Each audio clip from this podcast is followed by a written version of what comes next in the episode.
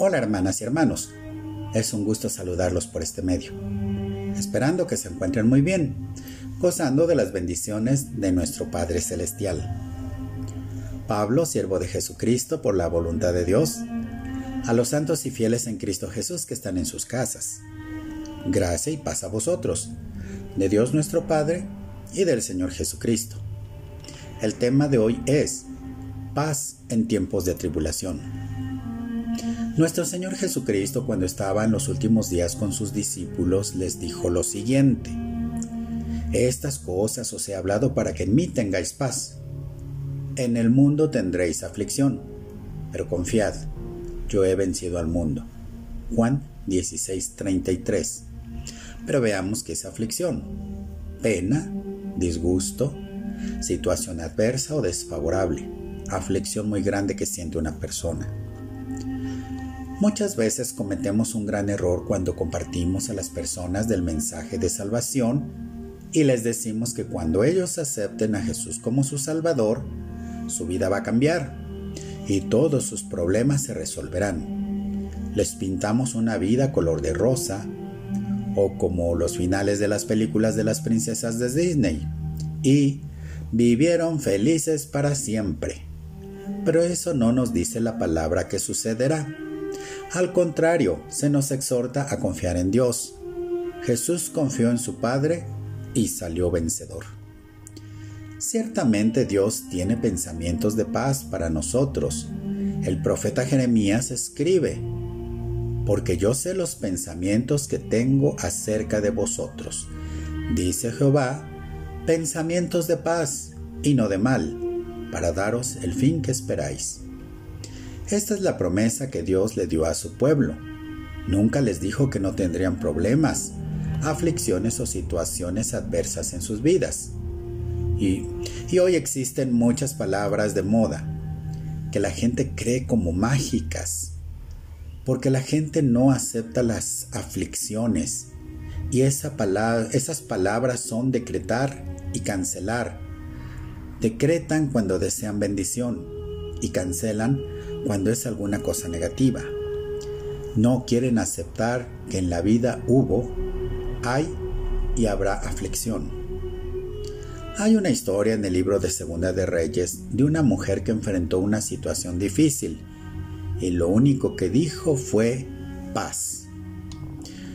Cuando Eliseo pasaba por Sunem, una mujer siempre lo hospedaba y dijo a su esposo que le hiciera una habitación al profeta para que se hospedara con ellos. La mujer no tenía hijos, y Eliseo oró para que el Señor le diera la bendición de ser madre. Y todo pasó conforme al profeta lo había dicho. El niño creció, y un día fue a ver a su padre, que andaba en el campo con sus trabajadores. El niño se quejó y le gritó a su padre, ¡Ay! ¡Mi cabeza! ¡Me duele la cabeza! El padre le ordenó a un sirviente que llevara al niño a donde estaba su madre. El sirviente lo levantó y se lo llevó a la madre. Ella lo sentó sobre sus rodillas hasta el mediodía, pero a esa hora murió. La madre subió al niño a la habitación del profeta y lo puso sobre la cama. Después salió, cerró la puerta, llamó a su esposo y le dijo, Préstame uno de tus sirvientes y también una burra Necesito ir rápidamente a buscar al profeta. Enseguida vuelvo. El esposo le preguntó, ¿Por qué vas a ir a verlo? Hoy no es día de fiesta religiosa, tampoco es sábado, ni hay luna nueva. La mujer respondió, paz. Podemos aprender de esta mujer que a pesar de lo adverso de la situación, pues su hijo había muerto, ella no reaccionó como lo hubiéramos hecho alguno de nosotros simplemente actuó confiando en Dios. Cuando se presenta una situación difícil en la vida, ¿cómo reaccionamos? ¿Nos enojamos? ¿Gritamos? ¿Lloramos? ¿Nos desesperamos? ¿O ponemos nuestra confianza en Dios? Juan 14:27 dice, Les dejo la paz. Es mi propia paz la que les doy pero no se la doy como la da todo el mundo. No se preocupen ni tengan miedo. El Señor Jesús nos ha dado de su paz, esa tranquilidad que necesitamos para estar confiados en Dios nuestro Padre. Él nos ayudará a estar tranquilos en los tiempos de tribulación, por ejemplo, en este tiempo que estamos viviendo, donde se nos ha bombardeado con mucha información, la cual nos pone en una situación de temor, de nerviosismo, por saber qué es lo que pasará con la enfermedad, con la crisis económica, con la violencia, etc. La paz que el mundo da es muy diferente. En estos tiempos se nos dice que nos salgamos, que nos cuidemos, que guardemos la sana distancia. Es más, se hacen videos motivacionales para tranquilizarnos. Pero eso no trae paz a nuestros corazones. Quedamos en la misma inquietud y temor y no encontramos la paz. Pero, ¿cómo encontrar la paz en los momentos difíciles? Lo primero que tenemos que hacer es estar a cuentas con Dios y de este modo tener paz. Si estamos bien con Dios, entonces estaremos bien con nuestro prójimo. Romanos 5.1 dice, Así que Dios nos aprobó gracias a nuestra fe. Y ahora, por medio de nuestro Señor Jesucristo, hay paz entre Dios y nosotros. Segundo, cuando pensamos en Dios y no en las tonterías que se nos ocurren. Isaías 26.3 nos dice, Tú les das paz a los que se mantienen pensando en ti, porque en ti han puesto su confianza. Cuando nuestros pensamientos se centran en Dios, porque a través de su palabra conocemos quién es Él, nuestro Dios poderoso, soberano, proveedor, sanador, nuestra bandera contra el mal, Dios de los ejércitos, nuestro pastor, nuestra justicia, nuestra paz. Todo eso es Dios. Pero si no leemos su palabra, no podemos darnos cuenta de todo lo que es nuestro Dios y también de lo que hizo, hace y hará también de todas las promesas que tiene para nosotros sus hijos, pues el libro de Romanos nos dice que nos hizo sus herederos y también coherederos con Cristo. Y si Él nos dio a su Hijo, ¿cuánto más no nos dará todas las cosas? Tercero, amar y poner en práctica la palabra de Dios. Los que aman tu palabra disfrutan de mucha paz y no sufren ningún tropiezo. Salmo 119, 165. Y Proverbios capítulo 3, 1 y 2 dice, Hijo mío, no olvides mis enseñanzas y ten en mente mis mandamientos, porque alargarán tu existencia y te darán años de vida y paz. Nuevamente se confirma lo que hemos venido repitiendo desde hace algún tiempo en cuanto a la lectura, estudio y meditación de la palabra de Dios. No es tanto para tener un gran conocimiento, sino más bien para que la pongamos en práctica. Entonces disfrutarás de mucha paz y vivirás muchos años, pero con paz, disfrutando de la vida abundante que Dios quiere para sus hijos. Cuarto, cuando hacemos el bien.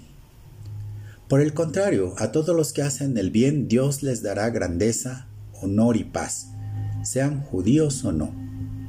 Tenemos que aprender a hacer el bien a nuestro prójimo y de esta manera cumplir con la ley de Dios.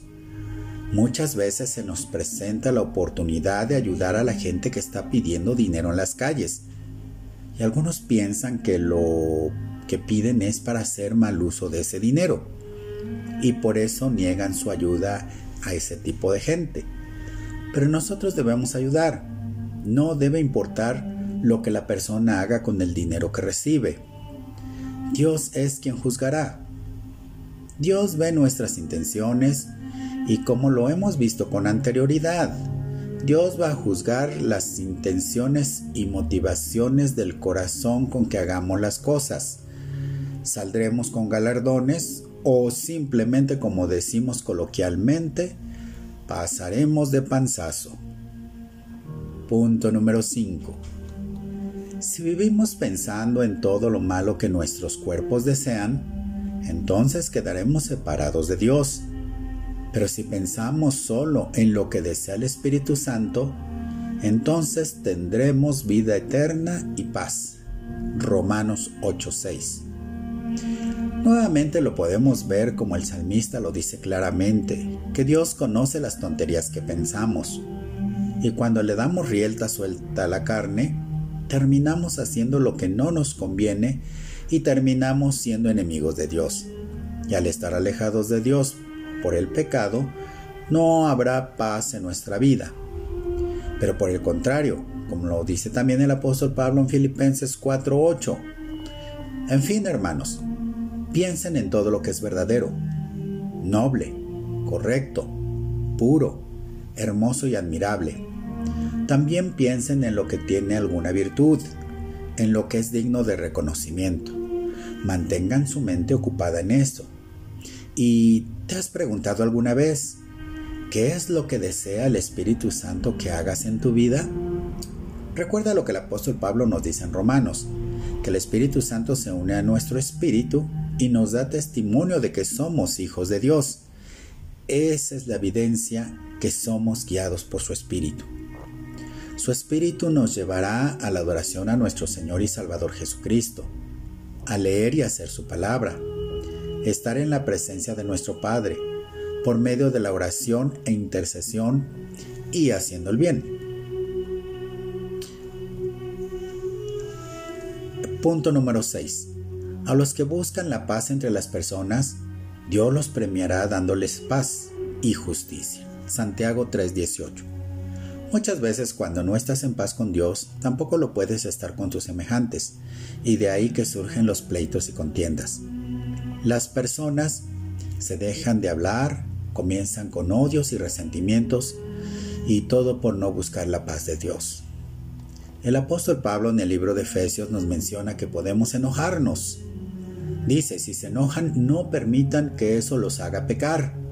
El enojo no debe durarles todo el día ni deben darle al diablo oportunidad de tentarlos. Pero en la actualidad hay familias que duran años sin hablarse, matrimonios que viven en una misma casa sin hablarse, y así podemos poner muchos ejemplos. Pero lo más triste es que toda esa gente vive sin paz.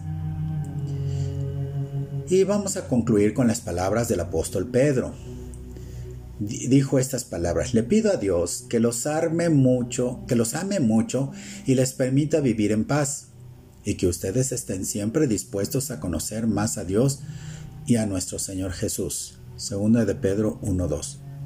Nuevamente se nos exhorta a conocer a Dios, pero solamente lo podemos hacer conociendo su palabra, pues en ella está escrito quién es Él, un Dios que nunca cambia, pues su palabra dice que Jesucristo es el mismo ayer, hoy y por los siglos.